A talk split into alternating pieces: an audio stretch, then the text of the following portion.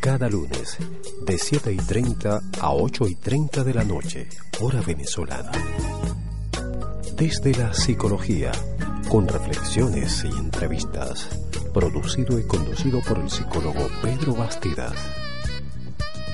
Ya lo sabes, lunes, de 7 y 30 a 8 y 30 de la noche, hora venezolana. Desde la psicología, a través de música inolvidable siglo XX. Buenas noches, bienvenidos todas y todos a su programa Desde la Psicología. Como cada lunes de 7 y 30 a 8 y 30 de la noche, acá estamos en Música Inolvidable, listen2myradio.com, con el propósito de llevarles buena música y también un programa interesante por demás, desde la psicología, siempre abordando cualquier tema que se trate de nuestra amada ciencia, la psicología. El equipo conformado por Gustavo Olmeta, padre Gustavo Adolfo Olmeta, está en la dirección de la estación. Su hijo Gustavo Alejandro Olmeta como asistente, quien produce y dirige este programa, Pedro Bastidas, psicólogo y locutor venezolano. Nuestra estación transmite desde Caracas, Venezuela, música inolvidable siglo XX, con todo lo que es la música de los años 60, 70, 80 y 90. Hoy nuestro invitado es Alessandro D'Amico. Él es un colega psicólogo y se ha dedicado a la psicología deportiva o la psicología del deporte. Alessandro, bienvenido y luego de saludarnos, por favor cuéntanos de qué trata la psicología del deporte, bríndanos un resumen, por breve que sea, acerca de, cómo nace, dónde nace, hacia dónde va, de qué se trata, por favor. Bienvenido. Buenas noches, Pedro. Muchas gracias por esta invitación a el programa desde la psicología. Vamos a comenzar con esto de la psicología del deporte. ¿De dónde viene esto? Psicología y deporte se mezclan. Un poco de historia al respecto. La psicología del deporte propiamente tiene sus raíces en dos grandes naciones, en la ex Unión Soviética y en Estados Unidos, más que todo. Nace a inicios del siglo XX, pues finales del siglo XIX. Tuvo sus grandes exponentes en la Unión Soviética con A. Z. Puni y Paul Rudik, y en Estados Unidos con Coleman Griffith. En Estados Unidos nace más que todo por iniciativa de inversionistas privados en equipos de béisbol, donde Coleman Griffith trabajó, donde también estaban autores como eh, Bruce O'Gilvy y Thomas Tutko aplicando inventarios de personalidad deportista. En cambio, en la Unión Soviética veían la, psicología dentro de la educación física y del alto rendimiento. En paralelo se fueron desarrollando estas dos grandes potencias a nivel psicológico. Sus inicios también se remontan al primer Congreso de Psicología del Deporte en Roma, en el año 67, si mal no recuerdo, con el psicólogo italiano Ferruccio Antonelli. Y de allí en adelante se fueron organizando varias instituciones como la World Sport Psychology Association, International Society for Sport Psychology y muchas más. Entre son las principales. Y hoy en día cada una de esas organizaciones realiza sus congresos y tiene sus propias revistas arbitradas y eso le da su carácter de ciencia también, donde se ve al atleta como un sujeto y un objeto de estudio, en este caso. En Juegos Olímpicos fue donde se evidenció más que todo eso, ya que los países del bloque del Este, junto con la Unión Soviética, utilizaron la psicología del deporte para ser potencia deportiva. Y entonces por muchos años, habló de entre los años 40 hasta los años finales de los años 70, principios de los 80, siempre eran medallistas en el top 10 del, cuadro de medallas en las Olimpiadas y por Latinoamérica, Cuba fue el, fue el primer país en desarrollar programas de psicología del deporte, dada su influencia político-social y económica con la Unión Soviética. Los países occidentales, como Estados Unidos, Canadá, Australia, el Reino Unido y otros, al ver el éxito de estos países, en las Olimpiadas empezaron a invertir en preparación psicológica. Y hoy en día los, países que hasta donde se son potencia en psicología del deporte son los que te he mencionado, los, las ex repúblicas soviéticas, Rusia, España, todo el Reino Unido, Australia, Estados Unidos y Canadá en el mundo, estos en el mundo así anglosajón, en Latinoamérica, Cuba estaría de primero, seguido por Argentina. Y últimamente se han visto más desarrollos en Chile y en Colombia y en Perú. Este es tu programa desde la psicología conversando con nuestro colega Alessandro D'Amico. Vamos a colocar una canción que es de su preferencia. Nos gusta siempre colocar canciones que al invitado o invitada les agrade.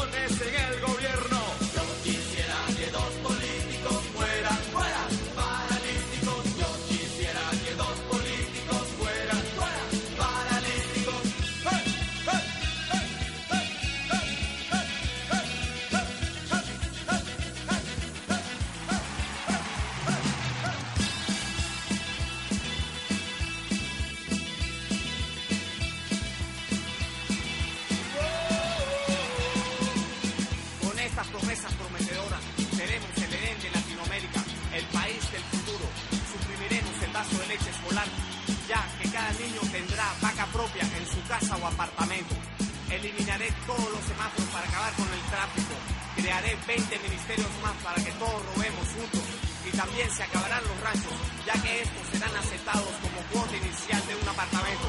Mi gobierno será el más mejor, el menos peor o todo lo contrario.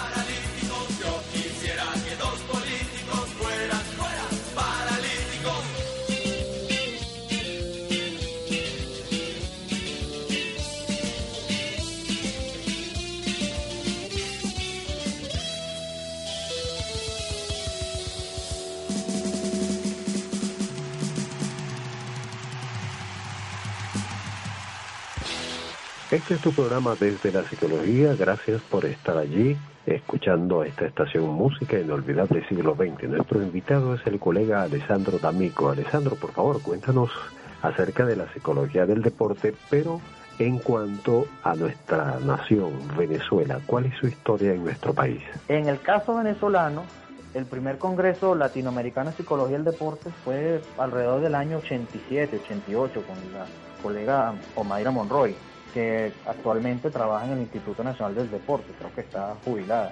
Y siempre se trabajó, pero más que todo a nivel de alto rendimiento, con el IND, el Instituto Nacional del Deporte, y actualmente el Ministerio del Deporte, más que todo a nivel de selección nacional, con influencia pues de los psicólogos cubanos con estos acuerdos que hay con el gobierno.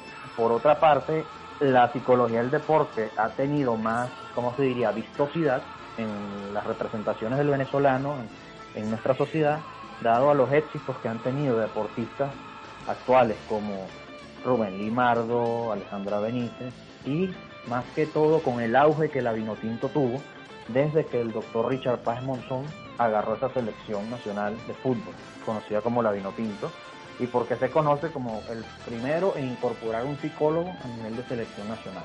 Y actualmente el profesor Manuel Llorens está en el cuerpo técnico que dirige César Faría, el actual Vinotinto. esos eventos le han dado vistosidad y hace que mucha gente se sienta curiosa por estar en psicología del deporte y actualmente ha habido estudios de maestría en psicología del deporte aquí en Venezuela con el convenio Cuba-Venezuela. Hay una cohorte que se graduó y actualmente yo estoy en la segunda cohorte ya en labores de test. Bien, Alessandro, una vez que nos has contado un poco de qué va el asunto de la psicología del deporte y cómo es su historia en Venezuela, por favor cuéntanos un poco acerca de cuáles son sus aplicaciones como tal. ¿De qué trata esto ya cuando se habla de preparación psicológica? Hay una preparación psicológica, pues solo psicología en el deporte. La preparación psicológica es parte de las bases del entrenamiento deportivo. El entrenamiento deportivo se basa, mejor dicho, el entrenamiento deportivo se constituye en los siguientes componentes, tiene los siguientes componentes. Preparación física, preparación técnica, preparación táctica, preparación teórica y preparación psicológica.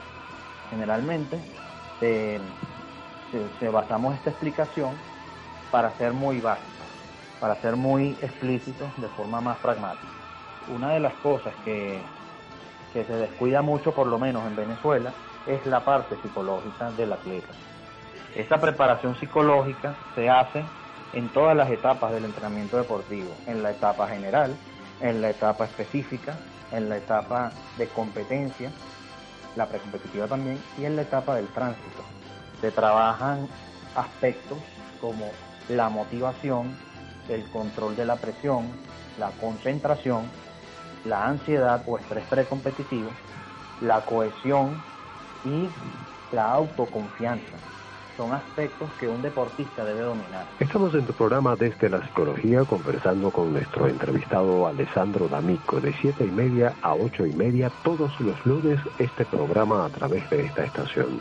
El miércoles tendremos de 7 y media a 8 y media a la colega Yelena Llanes la entrevistaré para que conversemos acerca de la infidelidad, ruptura de la confianza conyugal. Y el próximo viernes, como ya lo saben, tendré mi espacio para que no me olvides, siempre de siete y media a ocho y media, hora venezolana.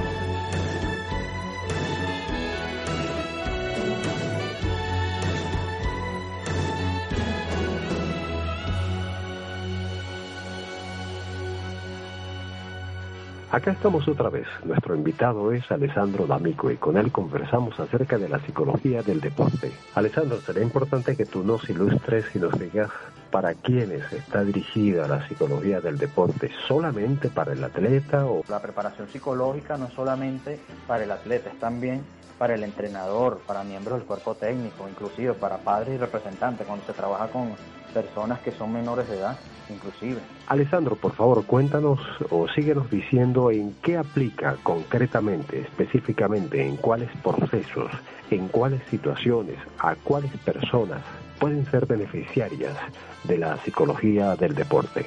¿En qué se consiste la preparación psicológica? En trabajar esos aspectos de una manera práctica. Por lo menos para trabajar los niveles de ansiedad se utiliza la respiración abdominal junto con la visualización. Muchos atletas, por ponerte un ejemplo, les cuesta mucho dormir antes de las competencias, los días antes, o el día antes de una final en una Copa del Mundo, por ejemplo, de fútbol. Entonces, como les cuesta conciliar el sueño, hay que inducirlos a un estado de relajación y se utilizaría la técnica de Edmund Jacobson, relajación progresiva, por ejemplo, junto con una visualización. Cuando tienes atletas, por ejemplo, que les cuesta activarse para un calentamiento o para un partido y están en un estado muy de fatiga, les induce a hacer respiración de jadeo y todos estos conocimientos están científicamente comprobados. Siempre se busca que el atleta rinda al máximo, no solo en su vida deportiva, sino también en su vida personal. Una vez entendido sobre la preparación psicológica, vamos a hablar de esto que se llama códigos en el deporte. Como todo en, en este mundo, todo tiene su código. Cuando uno va a trabajar con un deporte, uno tiene que aprender los códigos de las disciplinas deportivas. Por ejemplo, no es lo mismo trabajar en el contexto del fútbol que trabajar en el contexto del tenis. Si yo voy a trabajar con los futbolistas, yo tengo que ganármelos, al igual que los tenistas, me los tengo que ganar y aprender su lenguaje. Por ejemplo, cuando en el fútbol se dice va ladrón, no, eso no significa que es que le van, a, le van a robar la cartera, no. Sino que cuando un compañero a ti te dice va ladrón, es que ya te vienen cayendo un oponente encima y tienes que hacer el pase del balón o en su defecto cubrir el balón. En tenis, cuando se dice out, no es el out del béisbol. Out es cuando la pelota rebota fuera de los límites impuestos en la cancha. Y ese tipo de cosas te facilitan a trabajar con esos atletas. Por eso es importante dominar esos códigos, ese lenguaje que se maneja en cada deporte. Seguimos con tu programa Test de la Psicología. Disfrutemos de una pieza musical y ya volvemos.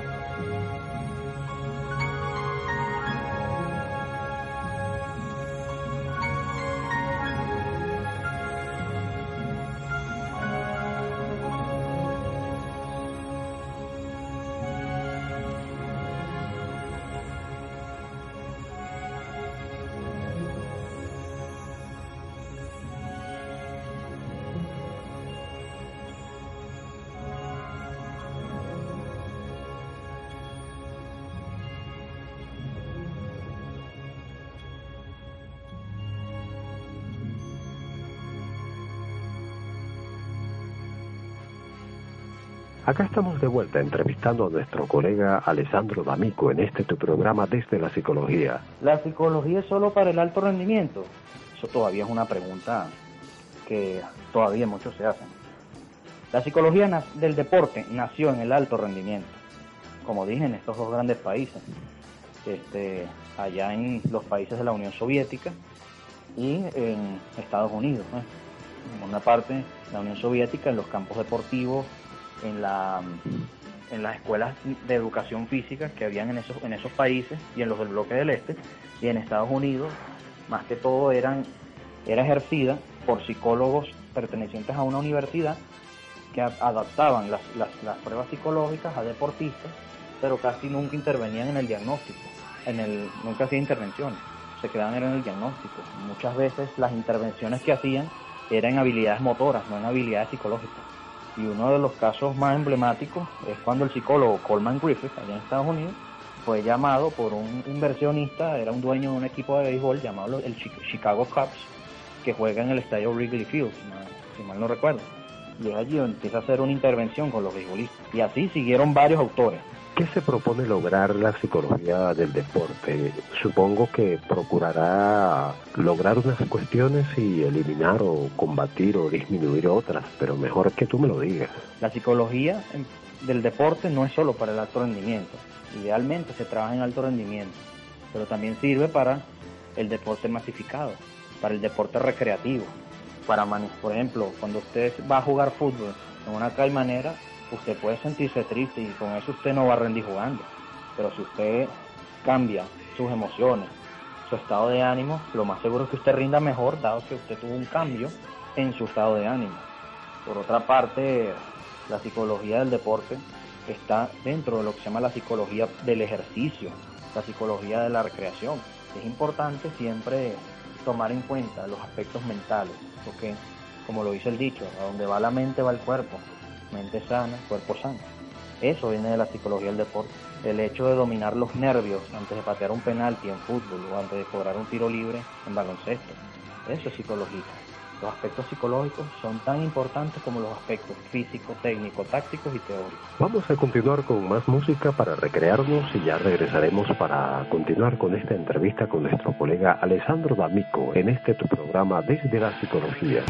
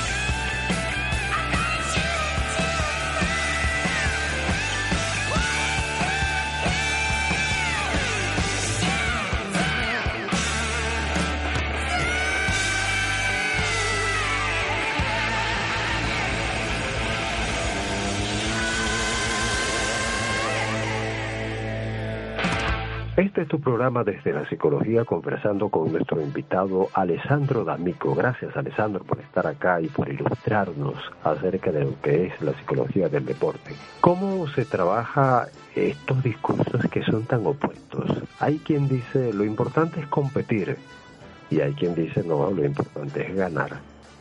Son dos discursos contrapuestos que evidentemente generan comportamientos, actitudes, creencias totalmente distintas. ¿Cómo se concilia esto dentro de la psicología del deporte? Bueno, pasa es que hay que verlo desde donde lo estamos hablando, porque si es del deporte de alto rendimiento, tiene cierto sentido porque todo el mundo quiere ser ganador, porque tú te preparas, si hablamos en términos de ciclo olímpico, durante cuatro años para llegar a una instancia, ya por lo menos estar entre los tres primeros y si es posible estar en el primer lugar. Pero si lo hablamos del deporte escolar o deporte de iniciación, tú tienes que ahí utilizar el deporte como un medio educativo para que el muchacho eduque esas cosas que tú has mencionado, la responsabilidad, el practicar deporte te deja enseñanzas como el respeto al otro, la disciplina, el control de los nervios, porque es, podemos hacer una analogía. Yo me puedo sentir muy nervioso antes de un partido, tan nervioso como me siento antes de dar una exposición, por ejemplo. Y hay muchachos que inclusive me han dicho que las técnicas que utilizamos de regulación psicológica les han servido para su ansiedad ante los exámenes. Imagínate tú cómo el deporte puede ser un medio, un caldo de cultivo para mejorar la vida no solo deportiva del chico, sino su vida cotidiana. En el fútbol, sin ser yo un experto en la materia, percibo que hay como una especie de códigos, así como en otros deportes posiblemente, cuando un equipo, perdón, cuando un jugador del bando contrario cae al piso por un golpe o por que se resbala, o creo yo más bien que sea por golpe, eh, generalmente el balón es echado, se saca de, de juego la pelota, pues. Aunque posiblemente las reglas no obligan a ello, pareciera que es una especie de código no escrito, un asunto de consideración, de respeto por el, por el otro que está en desventaja. ¿Qué me dices de eso? Y antes de que me respondas tú, imagino yo que eso es un valor mm, positivo, valga la redundancia, que, que fomenta esa práctica. ¿O tú qué me dices? Las mismas personas y las mismas reglas dicen que eso eso no hay por qué hacerlo, pero se hace escrito que debe hacer. No, pero se hace por la consideración ética para con el rival, porque a ti no te gustaría tampoco si te lesiona un compañero de tu equipo, ellos sigan jugando. Por eso es que siempre tú ves en partidos tanto de la liga local como de la Champions League y hasta a nivel de mundiales cuando se cae un jugador al piso, los demás, por favor, bótala, mira. Es como una regla no escrita. Exacto, es un código implícito. ¿Eso lo aprende el niño desde pequeño? Sí, por supuesto, los entrenadores siempre fomentan a que se, se, haga eso y es por eso se produce entonces a nivel de socioconstruccionismo ese universo simbólico de tenemos que botar el balón o echarlo para la raya cuando algún alguno se hay respeto al otro consideración al otro. Si lo, primero se hace cuando uno de los nuestros está lesionado pero también se hace cuando con el, otro, con el contrario Fíjate, yo leo mucho a Juan Bené y a Juan Bené muchas veces le consultan padres sobre el talento que tiene su pequeño niño, que cómo hago para que llegue a las grandes ligas o al fútbol uh -huh. y que sea millonario. Entonces lo ven como un negocio. Entonces Exacto. Juan Bené suele decir, ya va, deja que tu niño disfrute del deporte como lo que es un niño. Ya se verá si tiene o no ese Exacto. talento. ¿Cuál es tu postura? Mi postura respecto es la misma de Juan Bené. Al, al chico hay que dejarlo jugar, porque generalmente en el deporte de iniciación él está explorando, porque a lo mejor él no le gusta ese deporte, sino que le gusta otro. O a lo mejor gracias a saber que no es bueno en ese deporte, descubrió otras virtudes para las que es bueno. El caso, por ejemplo, de Mario Ordóñez. Mario Ordóñez es un beisbolista de las grandes ligas que él empezó fue jugando fútbol, pero descubrió que era mejor en béisbol. Además que era más rentable para él también.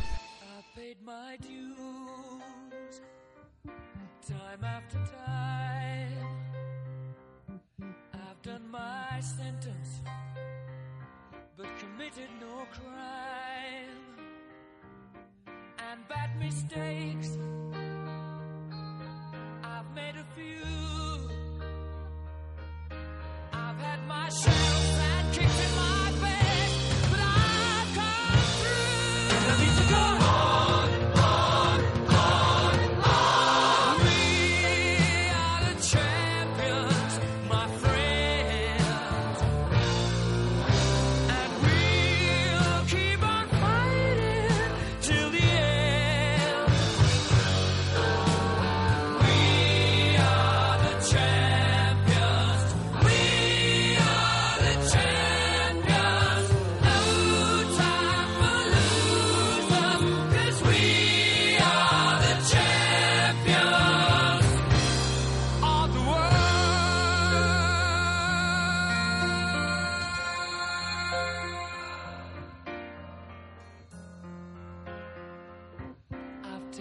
my bows and my curtain calls.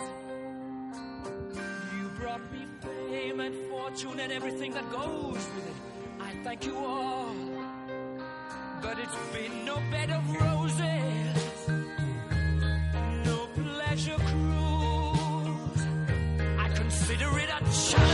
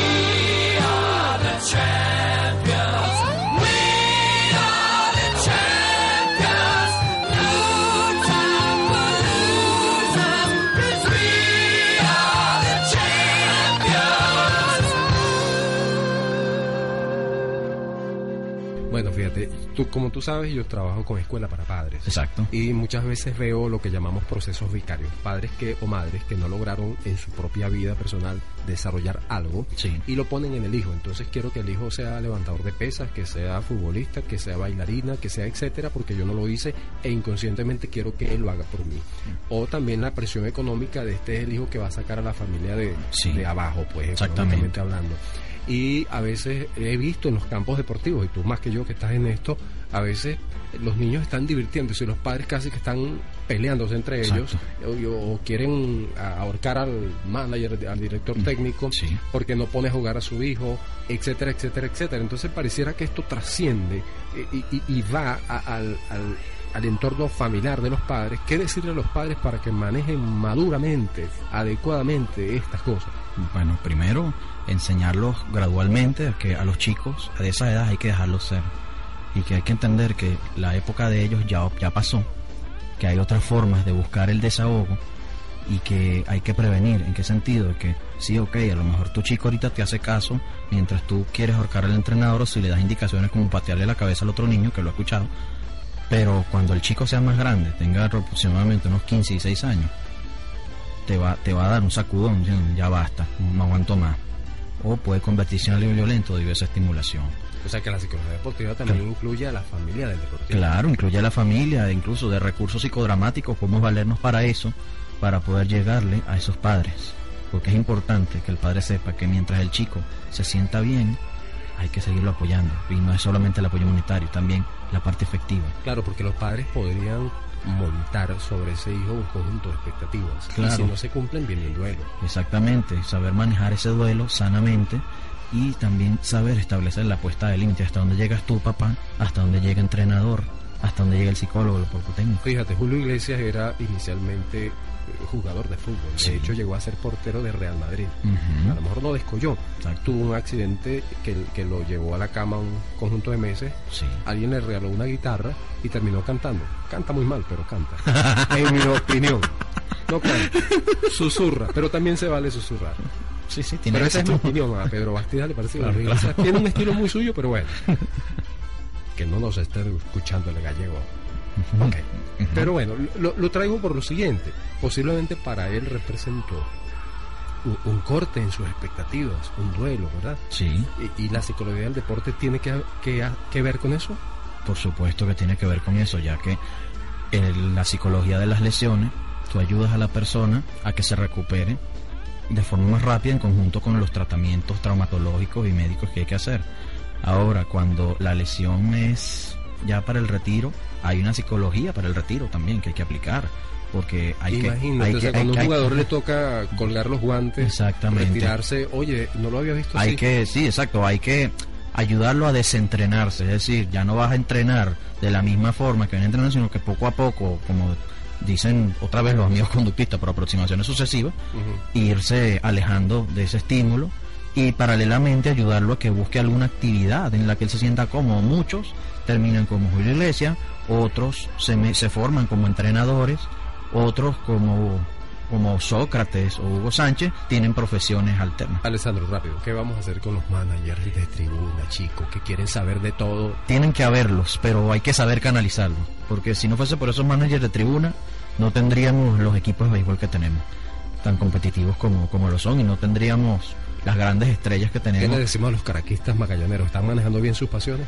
Sí, porque es el único conflicto que es conflicto sanamente llevado. Divertido. O sea, es divertido y Barça Madrid los de Barça Madrid, van bien también. sí, van bien también, no, bien, muy bien. no hay nada que objet- objetar allí. Los Caracas, la Guaira, Caracas La Guaira, Caracas Táchira de fútbol. el Caracas Táchira, hay que trabajar, hay mucho trabajo que hacer. Como que nos estamos contagiando de prácticas foráneas, ¿no? Sí, como cuando se juega un Boca River, por ejemplo, que ahí las barras bravas son... Psicología deportiva tiene que ver con eso. Este programa es desde la psicología todos los lunes de 7 y media a 8 y media.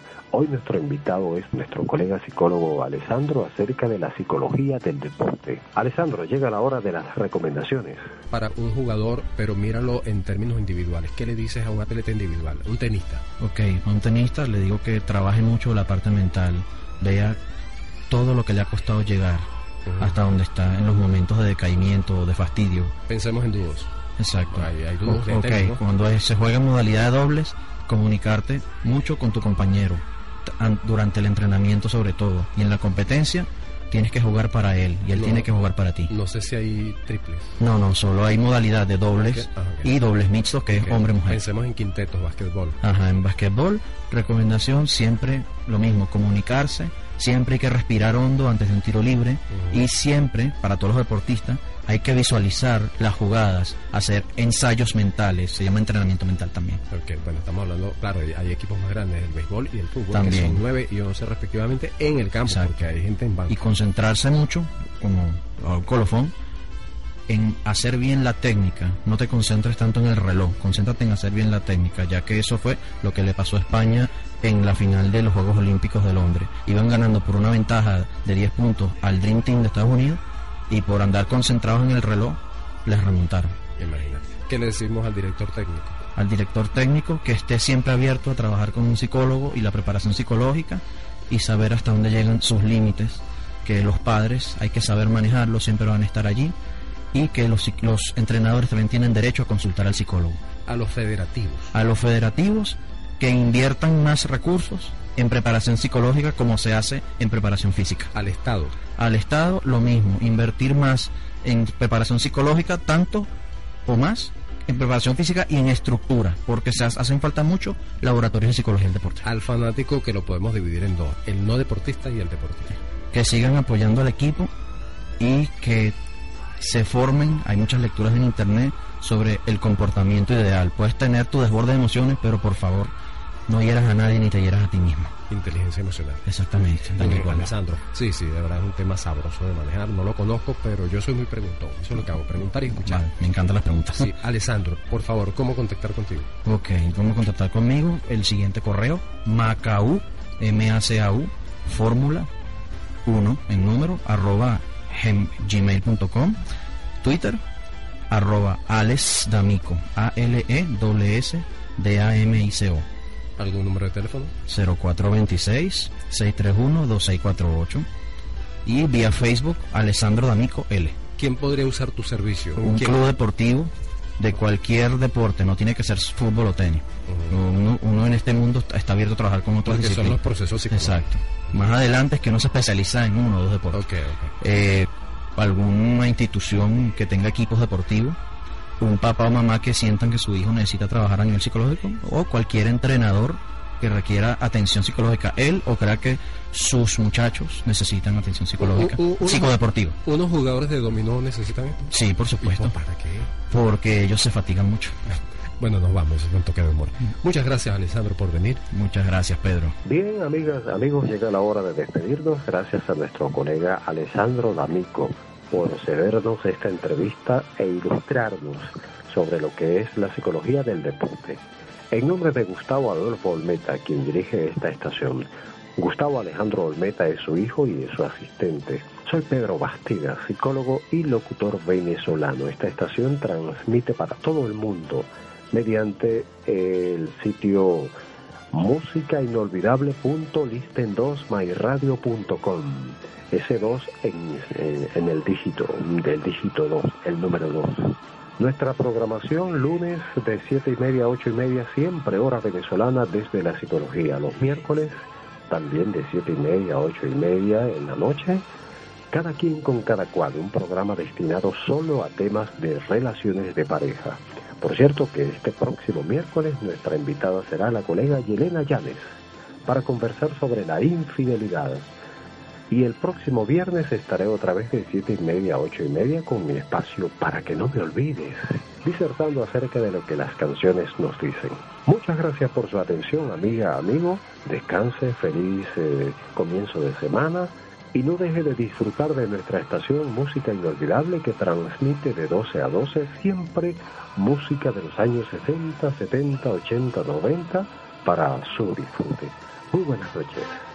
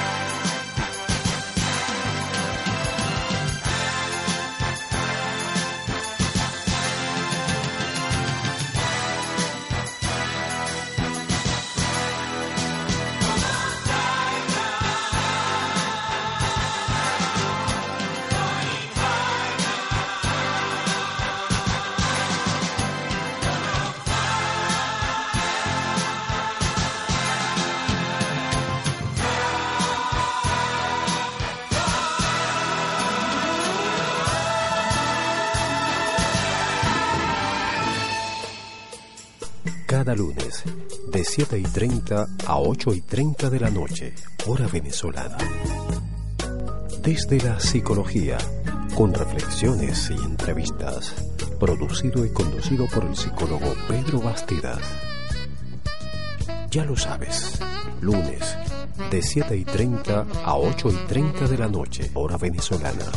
Desde la psicología, a través de música inolvidable siglo XX haz la tuya.